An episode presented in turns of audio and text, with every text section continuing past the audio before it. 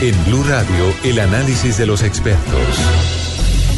Vamos a Caracas de nuevo, saludamos a Jesús Chuo Torrealba, el colega periodista y actualmente secretario general de la Mesa de Unidad Democrática, que es eh, la congregación, la suma de los partidos opositores en el vecino país. Señor Torrealba, buenas tardes. Muy buenas tardes, muy agradecido por esta oportunidad. Quisiéramos entender lo que sucede hoy en Venezuela. Es una situación variable con el paso de las horas, pero no hemos entendido aquí en Colombia si hay o no avances y si se mantiene o no se mantiene la mesa de diálogos con el gobierno de Nicolás Maduro a instancias del Vaticano. Por favor, ¿nos puede explicar qué está pasando en este momento en esa mesa? Bueno, en primer lugar habría que ubicar el contexto. El día 20 de octubre el gobierno, el régimen del señor Nicolás Maduro Moros, consciente de su pérdida de apoyo popular, secuestra el proceso que nos llevaba hacia el referendo revocatorio. Luego, el día 22, eh, se produce el asalto violento del Palacio Legislativo. En esas condiciones estábamos en medio de una situación de violencia institucional y de violencia física, cuando se produce el anuncio de que llega a Venezuela el enviado del Vaticano que habíamos solicitado que formara parte del proceso de encuentro, del proceso del llamado diálogo nacional. Con la llegada del representante del Papa Francisco cambió eh, radicalmente esa situación y eh, si bien nos habían arrebatado el referendo revocatorio, se abría la posibilidad de que a través del proceso de diálogo con un mediador de la talla del Vaticano pudiera efectivamente abrirse una ventana para lograr una solución electoral al drama venezolano. Bueno, se instala entonces el día 30 de octubre esta mesa de diálogo nacional y eh, transcurren cinco semanas cinco semanas y dos sesiones de eh, plenarias de esa mesa de diálogo. En ambas sesiones se produce un conjunto de acuerdos y resoluciones que son sistemáticamente incumplidas por el gobierno, lo cual coloca al proceso de diálogo en peligro de muerte. Es entonces cuando se produce un hecho muy importante, eh, la carta ah, privada la carta confidencial que envía la Santa Sede a Venezuela a, tres destinatarios en concreto, al señor Jorge Rodríguez como coordinador de la delegación oficialista en la mesa de diálogo, a Ernesto Samper como secretario general de UNASUR y auspiciador de la iniciativa de diálogo, y a mi persona como secretario ejecutivo de la mesa de la unidad. En esa comunicación, el Vaticano hace una ah, dura crítica a las conductas que habían llevado a la parálisis al proceso de diálogo y formula, cosa inusitada en el lenguaje diplomático en general y sobre todo en el lenguaje diplomático vaticano, formula cuatro demandas y utilizan esa palabra, demandas, en relación al cumplimiento de los acuerdos. Eso, más el gesto de la Mesa de la Unidad Democrática de negarse a sentarse con el gobierno hasta tanto se produzca el cumplimiento de los acuerdos, detona esta situación que estamos atravesando, que se podría resumir de la manera siguiente. Aquí habrá diálogo si hay cumplimiento por parte del gobierno. Si no hay cumplimiento por parte del gobierno, eso es lo que habrá matado el diálogo. Esa es la situación en este momento. Volviendo un poco al mes de octubre, señor Torrealba, la situación en Venezuela era bastante difícil, pero la oposición había logrado movilizar millones de venezolanos en las calles. El siguiente paso era ir eventualmente en una marcha al Palacio de Miraflores, lo cual tenía un respaldo popular amplio. ¿Por qué en ese momento la MUD decidió desmontar las acciones de calle e irse a la mesa cuando sabían que era absolutamente incierto y altamente probable que el gobierno no cumpliera con lo que eventualmente se comprometería a hacer en la mesa?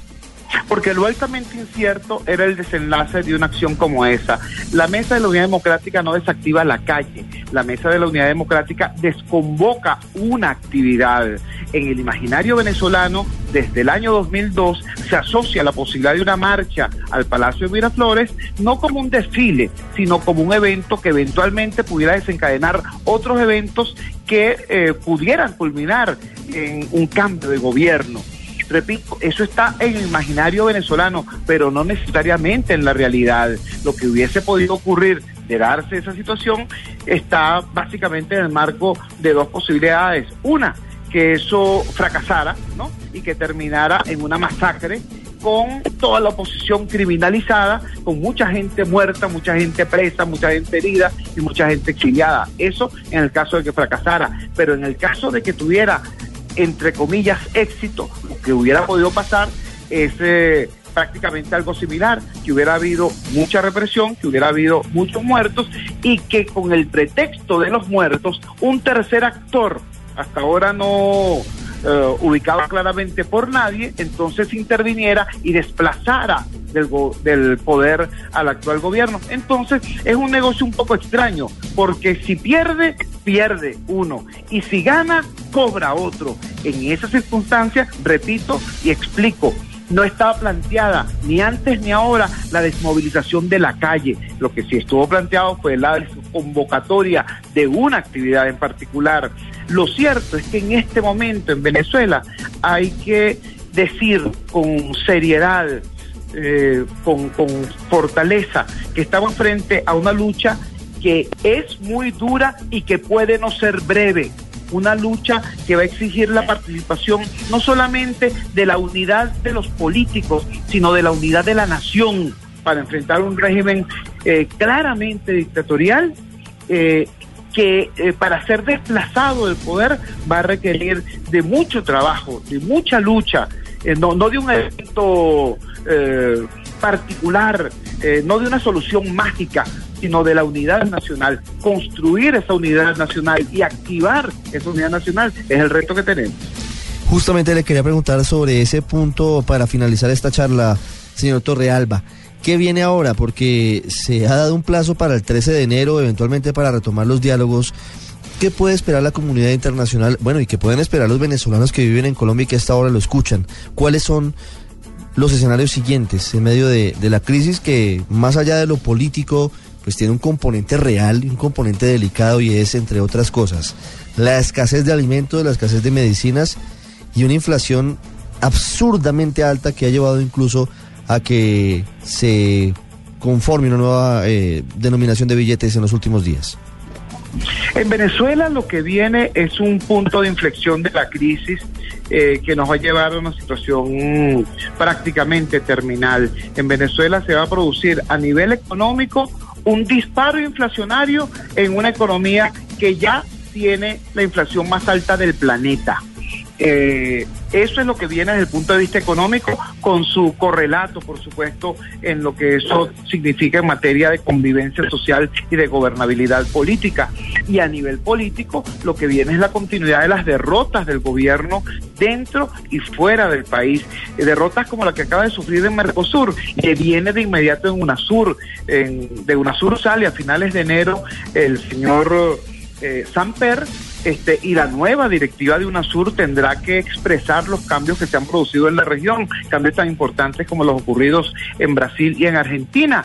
Y también eh, se va a ver afectado por los cambios que va a generar en el hemisferio y en la región la asunción al eh, a la presidencia de Estados Unidos del señor Donald Trump. Es decir, desde el punto de vista político, desde el punto de vista económico, lo que le viene al régimen de Maduro es una situación de crisis prácticamente terminal y eso tiene que ser abordado por los venezolanos con una determinación de lucha. Aquí tiene que haber unidad de las eh, voluntades y organizaciones políticas y unidad nacional, unidad de la sociedad en función de dar esta pelea para rescatar el derecho al voto, para de esa manera poder tener aquí una solución electoral que nos permita acceder a un gobierno de unidad nacional capaz de enfrentar la crisis y transformarla en oportunidad. Y bueno, también un, a quienes me escuchan, a los venezolanos que me escuchan más allá de nuestras fronteras, el llamado a tener el ciudadano de a pie la fortaleza espiritual necesaria. No podemos estar en una suerte de montaña rusa afectiva que cuando las cosas nos salen bien nos ponemos eufóricos y cuando nos salen mal nos deprimimos. Tenemos que tener la fortaleza espiritual necesaria para dar la pelea que tenemos que dar y a la dirigencia.